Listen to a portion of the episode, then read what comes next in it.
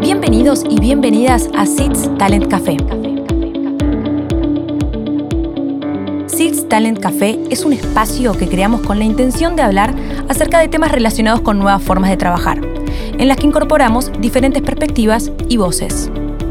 Hacemos que hablar de talento no sea un tema exclusivo para responsables de recursos humanos, sino algo que nos influye a todos. Hola a todos, bienvenidos a SITS Talent Café.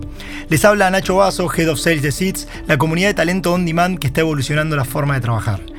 SITS Talent Café es un espacio que creamos con la intención de hablar acerca de temas relacionados con nuevas formas de trabajar, en el que incorporamos diferentes perspectivas y hacemos que hablar de talento no sea un tema exclusivo para responsables de recursos humanos. En este caso y en esta oportunidad sí nos toca estar con una, con una amiga de la casa, con una referente en materia de recursos humanos, por lo menos para nosotros, eh, en todo lo que es de, todo lo que tiene que ver con personas, no solo de la gestión de, de, las personas, sino el desarrollo también. Y por eso un poco la idea de hoy de la charla es empezar a hablar y, a llevar la charla hacia el, hacia el lugar del, de, lo, que la pandemia nos está dejando, ¿no? del liderazgo, de qué rol nos queda a nosotros como personas y como líderes dentro de una organización en el escenario post pandemia. Por eso estamos junto a Marina Yagor, que es directora de talentos de Kimberly Clark y además una gran amiga de la casa. Eh, también debo admitir, Mari, que desde que nos conociste, que, que siempre creíste y apoyaste este proyecto, entonces para nosotros es un gran, gran placer que estés acá. Así que nada, Mari, bienvenida antes, antes que nada. Bueno, gracias Nacho y la verdad el placer es mío. Este, formalizar un poco las charlas que muchas veces tenemos de manera informal y nosotros en uno a uno y poder compartirlo con un poquito más eh, extensivo con, una comunidad, con esta linda comunidad de SITS. Así que para mí es un placer y feliz de estar acá con ustedes compartiendo este momento. Bueno, Mari, muchas gracias. Y lo primero, como para que, para que la gente conozca, que a mí siempre me queda un poco la duda y creo que, que hablo por todos cuando digo, ¿qué hace un, director de, una directora de talentos en el día a día? ¿Cómo es? Bueno, buena, buena pregunta. Em, y creo que varía mucho de acuerdo a cómo están estructuradas las organizaciones. Entonces, la respuesta que te voy a dar es desde desde mi rol y desde la estructura que tenemos en Kimberly y cómo tenemos estructurados los, los roles y los proyectos. Yo tengo como tres grandes mundos en los que me muevo, ¿no? Y así me gusta contarlo, que me parece que es la manera más fácil. Uno es el mundo de Talent Acquisition, entonces todo lo que hacemos como compañía para estar en contacto con el mercado de trabajo, para atraer nuevos talentos, para poder identificar aquellos capabilities que necesitamos y que no tenemos internamente y que queremos y, buscamos salir al mercado. Entonces, esa es una pata. La segunda pata es cómo gestionamos nuestro talento. ¿Qué hacemos para desarrollar? ¿Qué hacemos para hacer crecer a nuestra gente? ¿Qué hacemos para asegurar que tenemos los pipelines necesarios para acompañar el crecimiento del negocio? Eso sería la segunda. Y la tercera pata, eh, que claramente se lleva mi corazoncito, es la, es la pata de cultura, de liderazgo, de inclusión, de diversidad, y es todo lo que hacemos a nivel cultura en la organización. Entonces, esos serían un poco mis, mis tres mundos eh, de talento dentro de Kimberly. Y, y en este rol, ¿no? De, de, tener un área de talento, porque uno cuando te ve que por ahí vos ya llegaste y estás en el estadio de sos directora de talento dentro de una organización multinacional para toda una región. Eh, obviamente que parece que es un camino también que, bueno, un poco inalcanzable, ¿no? Pero yo veía tu LinkedIn antes y también te conozco y sé que estás hace mucho tiempo, ¿no? En, Kimberly.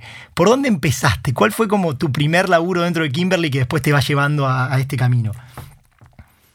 Bueno, mi, mi, primer rol dentro de Kimberly fue en una de las plantas, en la planta de Bernal, que, que hoy por hoy no, no está más, no funciona más, pero es, era una planta papelera con muchísimos años. Entonces, ese fue mi primer rol ahí. Entré a recursos humanos cuando todavía estaba en la universidad y como un jefe, ex jefe mío decía, cuando tenía brackets y, y flequillo. y así entré con, no sé, 23, 22, 23 años. Y ahí ya, ya existía este, este, esta noción, este concepto de tener un área de talento o de qué se hablaba en ese momento? No como la conocemos hoy, eso fue hace más de 15 años y por lo menos en Kimberly la evolución de recursos humanos y la evolución particularmente del área de talento ha sido enorme. Este, por supuesto que había toda una pata, yo en su momento entré como al área un poquito más hard, eh, que decimos hard dentro de recursos humanos, todo lo que tenga que ver con, con, administración en sí, con en ese momento en plantas con contacto con empleados y atención primaria a los empleados, pero eh, sí existía una parte más soft que tenía que ver con todo lo que es learning, todo lo que es development, pero si la pienso hoy, la evolución que se ha visto en los últimos años, y no en Kimberly, ya hablando en general en, la gestión de recursos humanos, ha sido eh, enorme, ¿no? Este, no existía como tal, eh, sí los, los primeros pasos, si querés. No, y esto, y esto creo que da el, da el pie exacto para un poco lo que, lo que tenemos ganas ¿no? de charlar. Y, y, en tantos años, creo que fueron más de 15 que estás en Kimberly, hubo, ¿sentís que hubo un año más desafiante que el 2020? ¿Existió tal cosa o, realmente fue el 2020 el año más, más desafiante por lo menos? No, claramente el 2020 nos, nos vino a, a, romper eh, la estantería de todo, porque no solo desde lo laboral, que uno puede tener años más o menos desafiantes de acuerdo al momento de carrera en el que esté, de acuerdo a la compañía en la que esté, pero esto fue transversal, universal, y, y vino como a, descontracturar todos los, aspectos de la vida, ¿no? No solo lo laboral, lo personal, lo familiar, la salud. Entonces, no, claramente, eh, si miramos como años desafiantes, para mí el, 2020 fue un, proceso acelerado, aceleradísimo de, crecimiento por donde uno lo mire, ¿no?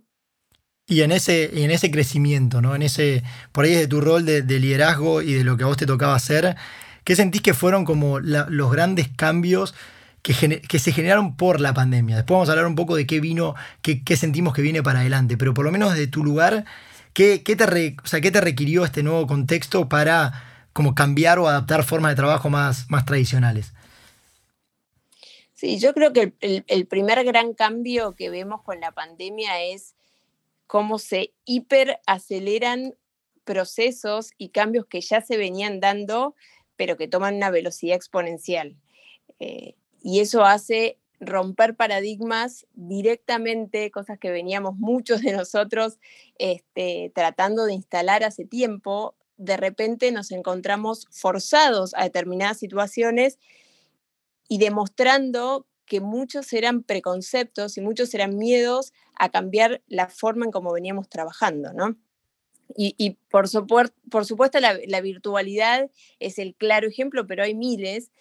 hoy, por lo menos en Kimberly, acabamos de cumplir un año en donde gran parte eh, de los que trabajamos fuera del proceso productivo, trabajamos 100% virtual y funciona. Entonces, em, y, así como otros, otros ejemplos que también muchas veces teníamos resistencias, todos, eh, me incluyo, eh, y, nos vino a demostrar que realmente se pueden hacer cosas totalmente diferentes. Entonces, para mí el primer gran cambio es, fue un ejemplo de romper paradigmas en tiempo acelerado, desde el trabajo remoto, la virtualidad, la flexibilidad. Y esto lo vemos no solo en, el ámbito laboral, lo vemos también en todo lo que es medicina, en todo lo que es educación, ni hablar.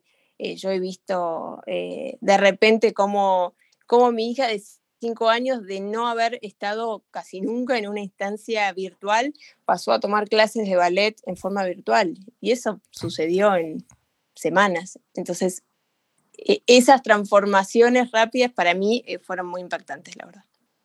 Y decías, Mari, y creo que coincido con vos, ¿no? Como que esto acelera cambios, sin dudas. Y de hecho nosotros lo hablamos ya en, otra, en otro momento. Pero ¿Qué cosas crees, o sea, en lo concreto que también está bueno, de qué ejemplos sentís como estos paradigmas que estaban antes que se rompieron? O sea, entiendo, por ejemplo, la virtualidad, pero hay algo, por ejemplo, en las formas de trabajo, en el rol de las personas, ¿hay algo que vos, que vos hayas detectado que decís, che, la verdad que en este 2020 yo me di cuenta que antes trabajamos de cierta forma que hoy ya no. O sea, que realmente hoy, hoy hay un montón de cosas que cambiaron más en profundidad. ¿Hay algún ejemplo que para vos sea muy representativo de eso o lo ves como algo más y todavía no me doy cuenta bien dónde están los cambios?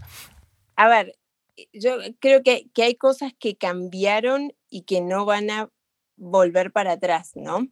Em, uno, por supuesto, es el, rol de la oficina y esto venimos hablando, leyendo, discutiendo hace un año, eh, pero hay cosas que ya no van a volver a ser como antes. El concepto de estar en una oficina eh, de 9 a 18, solo por el hecho de estar ahí físicamente, por un tema que se venía eh, arrastrando de años, de años, de años y de costumbres y de tipos de trabajo diferentes, yo creo que eh, esas son como barreras que pasamos que ya no vamos a volver atrás. Em, sí hay una preocupación muy, muy fuerte conectado con eso, es cómo seguimos manteniendo a, en nuestro caso, nuestros empleados conectados con la cultura, eh, conectados con los equipos, cómo seguimos generando espacios de, eh, de, creatividad, que muchas veces sí se generan a partir de compartir espacio con otro. Entonces ahí el desafío es encontrar e, esas, esos modelos híbridos y esos momentos en donde todos querramos ir a compartir con el otro, pero ya cambia el concepto de oficina.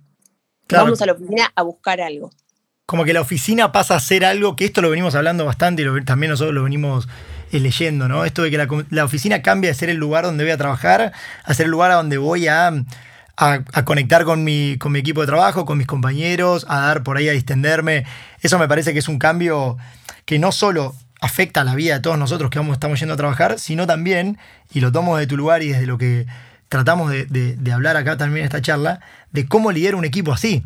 O sea, porque me imagino vos y en tu caso, ¿no? Como eh, de haber estado tan presente y por conocerte que sos una persona cálida, cercana, ¿cómo, cómo de repente pasás a, gestionar, a liderar o a motivar un equipo que no lo ves todos los días? O sea, ¿cuánto, cuánto influye el contacto físico en, el liderazgo también?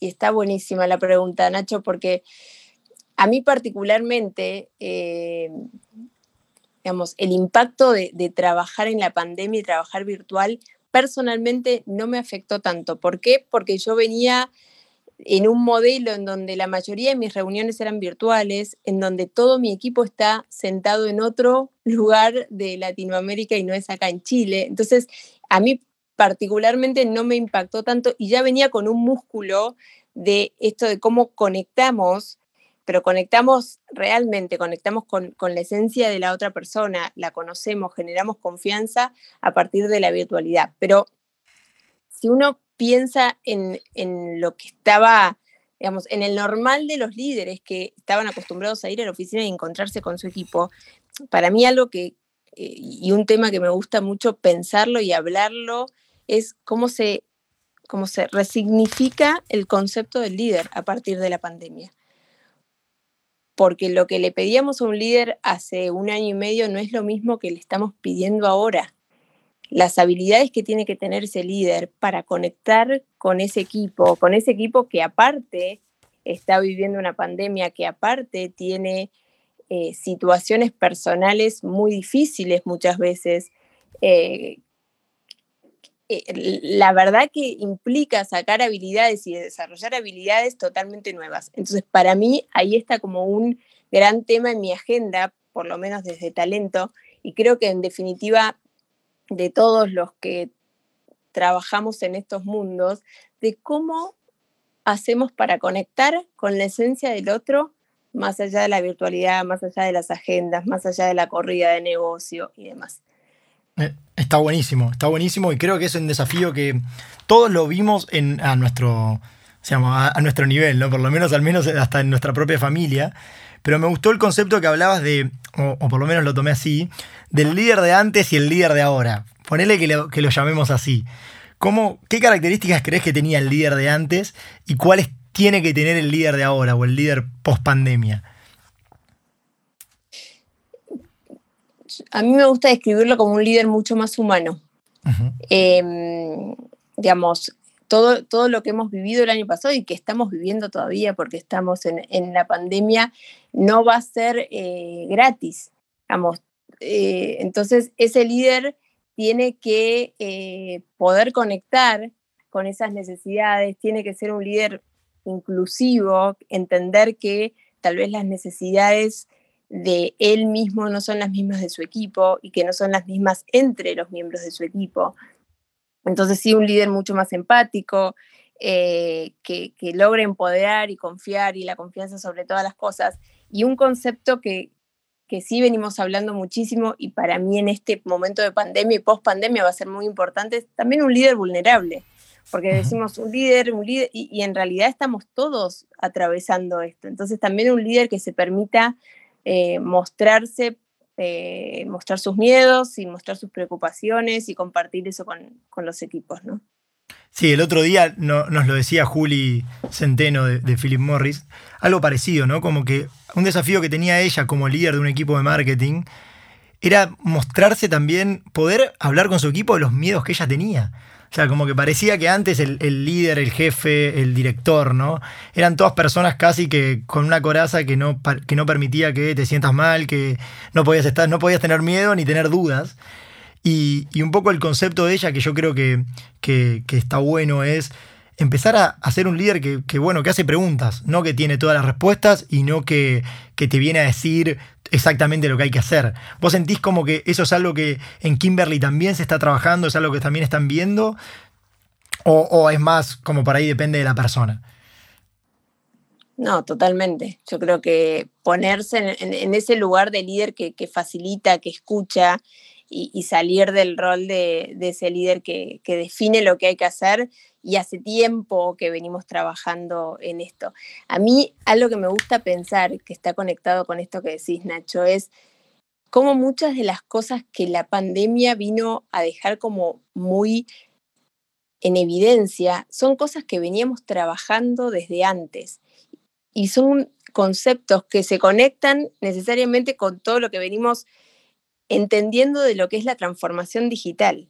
¿no? Porque si pensamos en este concepto de el aprendizaje continuo, bueno, claramente durante el año pasado tuvimos que aprender permanentemente cosas nuevas. Lo tuvimos, si no lo teníamos desarrollado, ese concepto lo tuvimos que desarrollar porque nos fuimos obligados a incorporar nuevas tecnologías, a hacer cosas de manera diferente, a hacer cosas en nuestra casa que no hacíamos y tuvimos que aprender a hacer. Entonces, el concepto de aprendizaje continuo es algo que nosotros veníamos trabajando y de repente se hiperaceleró. El concepto de la flexibilidad ni hablar. El concepto de trabajar en comunidad también. Porque decíamos, bueno, cuán importante empieza a ser esto de pertenecer a una comunidad, de compartir eh, mis conocimientos en una comunidad, de nutrirme de esa comunidad. Y de repente también la pandemia es como que lo dejó muy en evidencia todo eso. Entonces, no sé, creo que, que fue un impulso eh, que, nos ayuda a acelerar cambios que veníamos viendo, que veníamos impulsando. Y en, y en tu experiencia, Mari, para vos, ¿cuáles fueron en tu vida, en tu rol, que, también relatan, me parece, eh, hacia dónde viene, hacia dónde va el, mundo, ¿cuáles sentís que fueron las cosas que más, más te impactaron en tu vida? Es decir, bueno, obviamente el trabajar virtual, ¿no? Pero, ¿qué otras cosas sentís que tuviste que adaptarte, que dijiste, bueno, esto realmente estoy viviendo un cambio? O sea, a mí me pasaba con él, y, también te lo digo desde este lado, de cómo, para mí el tema de, cómo conectaba con el equipo y tener que pasar a tener otros, otros espacios, otras reuniones por ahí más individuales para hablar las cosas, cuando antes se hablaba mucho más en equipo, saber poner tiempo a las reuniones, que antes por ahí se, trabajaba mucho más, mucho más abierto. ¿Desde qué lugar en, la gestión diaria de tu equipo vos sentís que cambiaste? O sea, decís, che, yo cambié desde qué cosas del día a día fui, fui haciendo distinto. ¿Dónde lo sentís? Yo creo que lo que más traté de flexibilizar son los tiempos eh, y entender que tal vez ponía una reunión en algún horario y la mitad de mi equipo no iba a poder estar. No iba a poder estar porque alguna estaba conectando a, su hijo a, la clase, la otra estaba haciendo unos fideos al mediodía y, y la otra estaba compartiendo con su marido internet porque tenía mala señal. Entonces, yo creo que en mi equipo personal, y creo que en parte todos tuvimos que acomodar como ser mucho más tolerantes a, una agenda que compatibilice con lo que estábamos viviendo, ¿no? Entonces, tal vez eh, recibía respuestas a la hora que esa persona le cerraba a trabajar y todo bien con eso.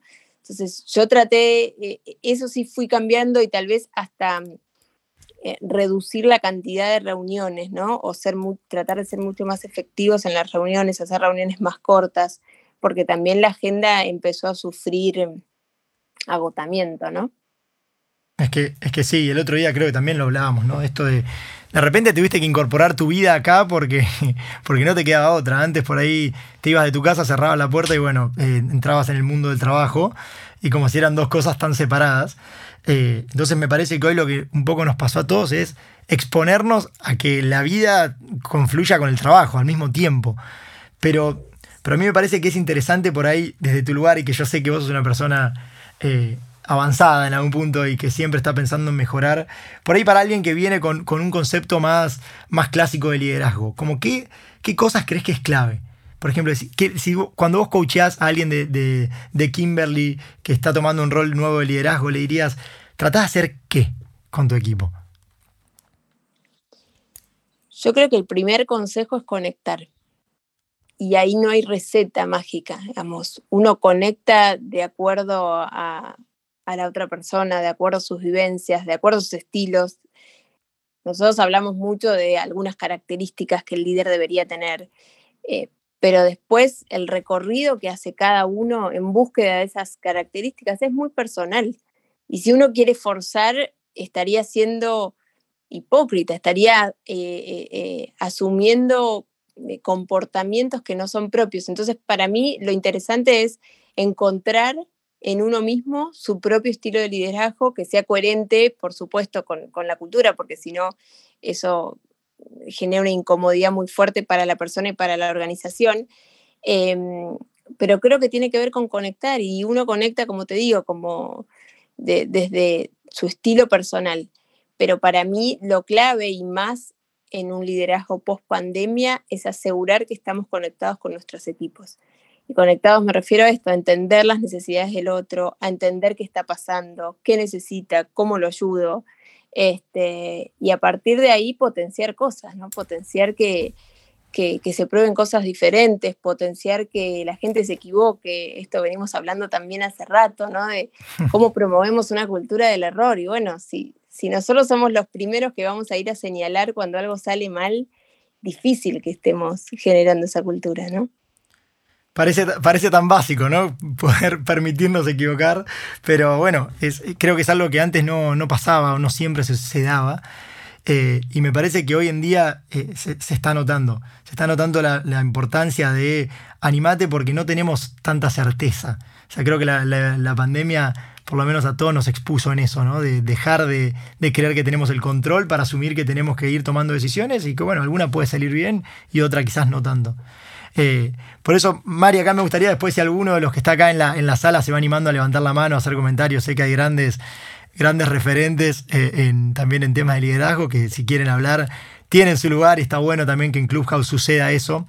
Eh, sabemos que no es fácil animarse a hablar, pero está bueno, está bueno si alguno, si alguno le gusta. y por otro lado, también tenemos algunas preguntas que ya habíamos adelantado de, de gente en Instagram que nos hicieron. Y, uno que me gustó mucho eh, tiene que ver con no solo con el tema del liderazgo, ¿no? sino también con el tema de la gestión de talento. Y, nos preguntaban cómo, ¿qué, para un cargo gerencial, y mirá qué importante, también pensando en el post pandemia, ¿qué es más importante? ¿Que acumule diplomas o que acumule experiencias? ¿Qué dirías vos? Yo me voy por las experiencias, sin duda, sin duda. Em, por supuesto que los diplomas son importantes, generan una base y hay determinados roles que el diploma o la formación, si querés, eh, académica es súper importante em, para lo que es el mundo de las organizaciones como la que me toca estar a mí. Sin duda, el cúmulo de experiencias, experiencias diversas, es lo que eh, mejor forma a un, profesional. Y esto me voy un minuto a lo conceptual, pero seguramente escucharon hablar del famoso 70-20-10. Justamente lo que te dice esa teoría es que uno en donde más se desarrolla es a través de ese 70 de experiencias. el 70% de nuestro desarrollo viene a través de las experiencias. Eh, un 20 a partir de, de exposición y de coaching y un 10 a partir de educación formal. Entonces, claramente, eh, yo me voy por el lado de las experiencias y hay toda una corriente también en cuanto a gestión de talento que, promueve esta diversidad de experiencias para lograr el desarrollo. Y Mari, cuando hablamos de experiencias, eh, ¿vos cómo lo interpretás? ¿Es como lo que hizo previamente? las experiencias de vida son solo laborales? No, yo las interpreto como un todo, ¿no? Porque es muy difícil separar pensarnos a nosotros como lo laboral y lo no laboral o lo personal, digamos. Nosotros somos un, cúmulo de todo y de, todas las experiencias que tuvimos en la vida. Y, la verdad, cuando hablamos de experiencias, es haber, no sé, liderado un negocio en una situación concreta, en una situación de crisis, es haber eh, tenido una experiencia fuera de tu país, es haber liderado un liderado o haber pasado una pandemia. Este, las experiencias, digamos, pueden, pueden tener su, distinta forma y color, eh, pero sin duda todas suman a, a, desarrollarte, ¿no? Y creo que la experiencia que hemos tenido el año pasado es un claro ejemplo de esto. Y hago, creo que voy a hacer un poco de, causa por los, por los que alguna vez vivimos esto. Pero sabemos que es un mundo donde hoy en día, y yo coincido con vos, se valora mucho la experiencia en un sentido más amplio, pero muchas veces en el, en el sentido estricto de lo laboral. Entonces creo que muchas empresas y sobre todo muchas personas nos enfrentamos al desafío de, bueno, ¿cómo consigo eh, un laburo si requieren experiencia? Y la clásica, y si yo no tengo, eh, si no tengo un laburo, nunca voy a tener la experiencia. Entonces, ¿Hay algo que desde Kimberly, o por lo menos desde tu lugar, vos creas que hay que hacer para el desarrollo de esas cosas? ¿Tienen algo pensado? ¿Cómo, cómo una persona comienza a acumular experiencias en una organización? Sí, sí, está buenísimo. Y, nos encontramos muchas veces con esos ¿no? pedidos como insólitos. Este, eh, recién graduado, pero 20 años de experiencia. Claro. bueno, no, no, no va a ocurrir. No, nosotros en Kimberly, a ver, lo que promovemos mucho es el movimiento entre áreas y las experiencias cruzadas y la participación de proyectos. Entonces ya hace, hace algunos años estamos muy enfocados en cómo promovemos esos movimientos entre áreas, esos movimientos o esa participación de proyectos cruzados. Entonces, bueno, ahí tenemos diferentes iniciativas y programas que justamente lo que promueven es eh, eh, enriquecer las experiencias, ¿no?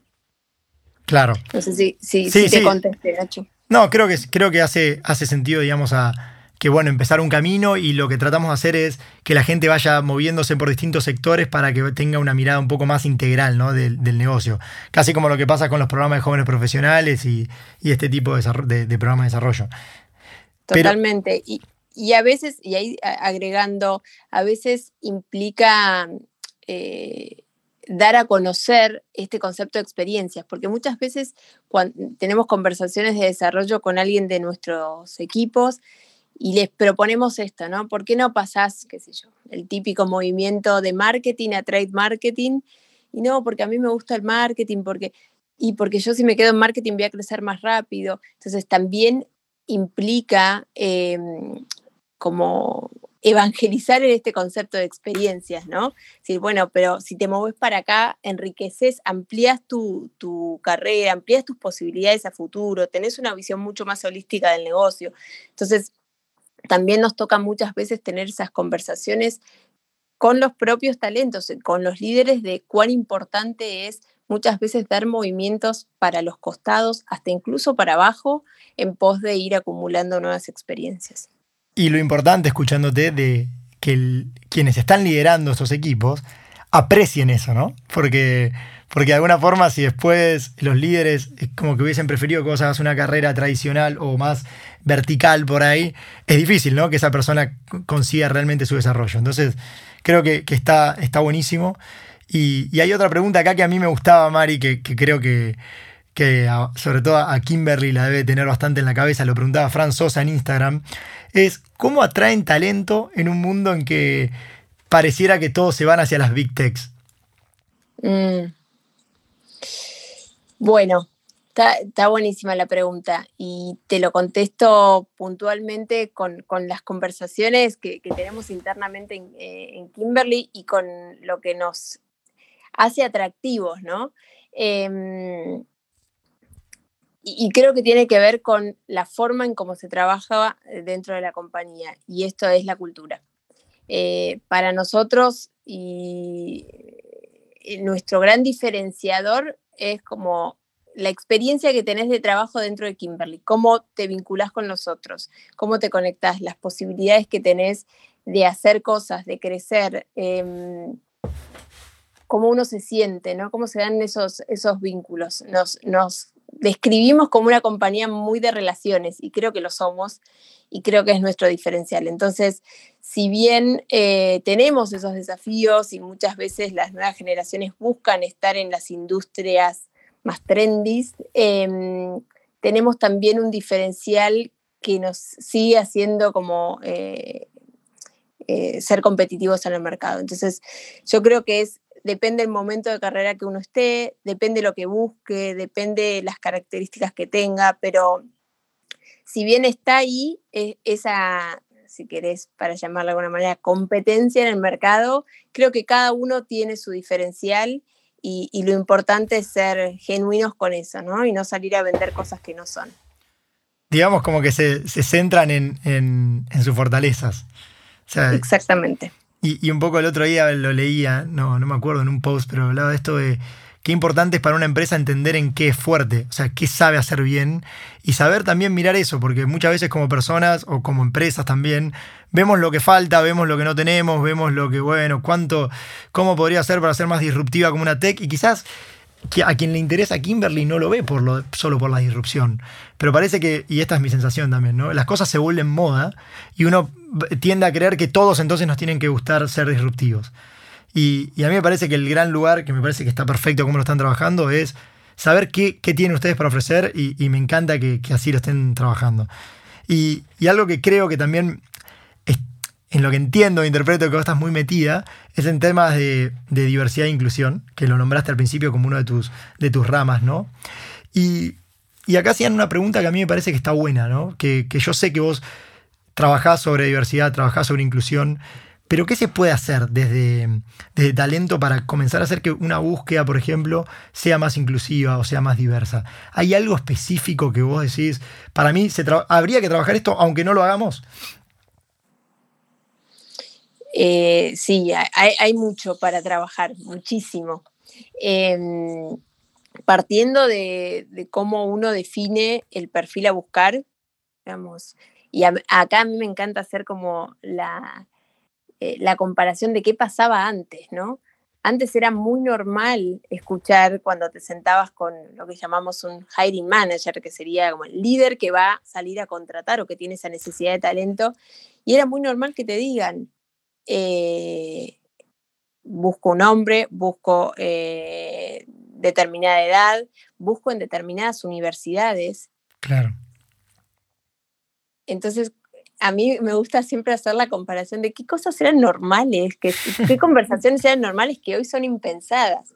Entonces, y me gusta saber que por lo menos en la compañía en la que estoy yo, esas conversaciones ya son impensadas. Como sentarte y que te digan, eh, busco en estas universidades o busco de tal edad o busco eh, que sea hombre, no se pide y entonces son pequeños pasos que te hacen ya plantearte un proceso de selección mucho más inclusivo y, diverso, ¿no? Eh, pero hay, mucho para recorrer todavía, hay mucho para recorrer.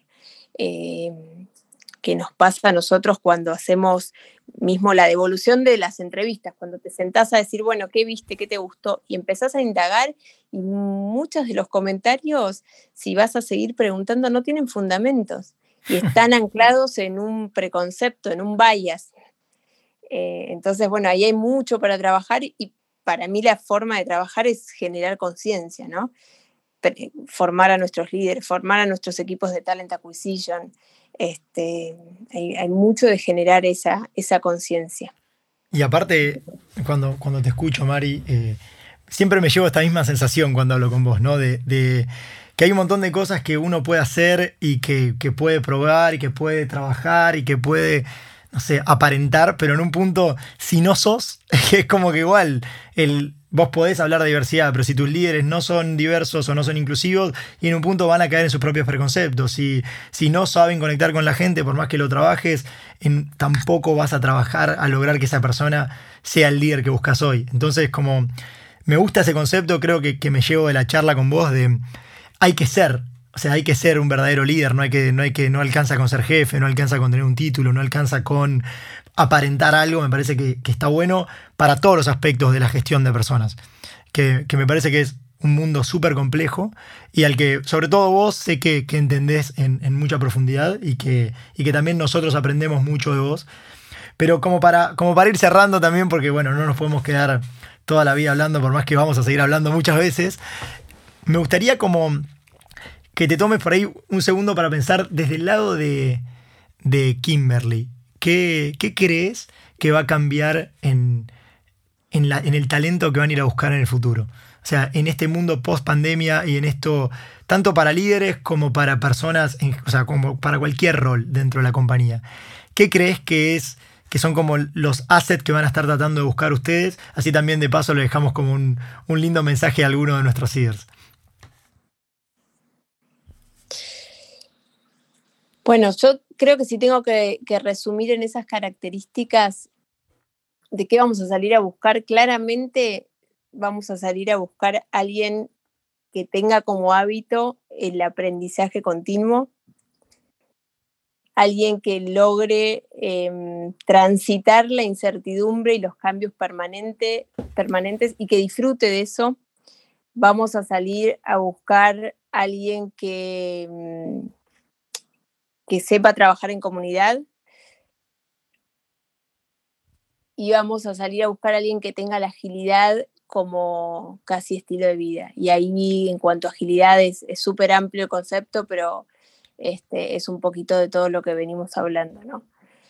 Eh, eso es como muy, muy transversal, esas características que creo que si todavía no las empezamos a desarrollar, las tenemos que empezar a adoptar como hábito, ¿no? Y esto es transversal a edad, a momento de carrera, a rol.